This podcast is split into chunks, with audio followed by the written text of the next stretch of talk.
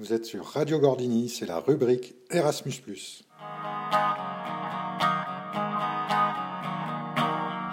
Rémi et Raphaël pour la web radio.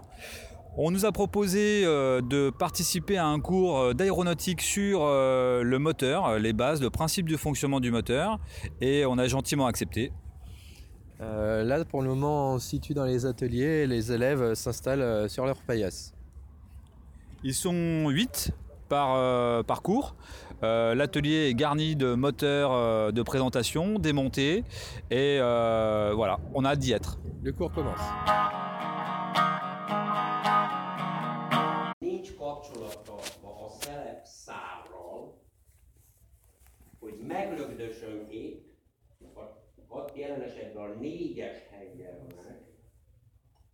a szelep emelő és hogyha hallok egy ilyen hangot,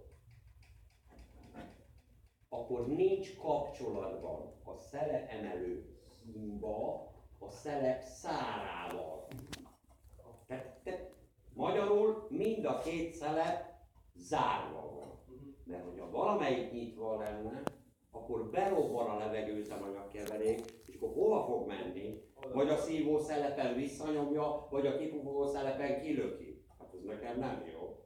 Tehát, mivel mint a két, a két szelepemelő himba van, mert egy a szívó szelepet működteti, a másik a kipufogó szelepet működteti, úgy tudok meggyőződni, hogy nekem pont az a felső holdpont van a kettő közül, amire nekem szükségem van, hogy elkezdem a szelepen elő himbát nyomkodni.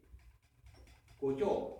Tehát nincs szerves kapcsolatban a szelep szárral. Megnyomkodom a másikat. Tehát magyarul ez az a felső holdpont, amikor nekem mind a két szelepem zárva van. Igen ám. Le cours est maintenant terminé. On a eu euh, l'agréable surprise de, absolument rien comprendre oralement puisque tout était en, en hongrois. Euh... Alors moi j'ai ouais, voilà rien du tout compris. Euh, le gars, il était en train d'agiter des moteurs et des pistons et des bielles et je sais pas trop quoi. Mais en tout cas, euh, jusqu'au bout du cours, qui a duré 45 minutes, parce que là-bas, les, cours durent 45 minutes, j'étais à, fond dedans. Le prof était vraiment passionnant et les élèves euh, super motivés un enseignant euh, théâtral qui vraiment qui plongeait, euh, qui plongeait ses élèves dans, le contenu du cours. D'ailleurs, les élèves ont énormément participé par, euh, par des questions orales et des levages de main souvent.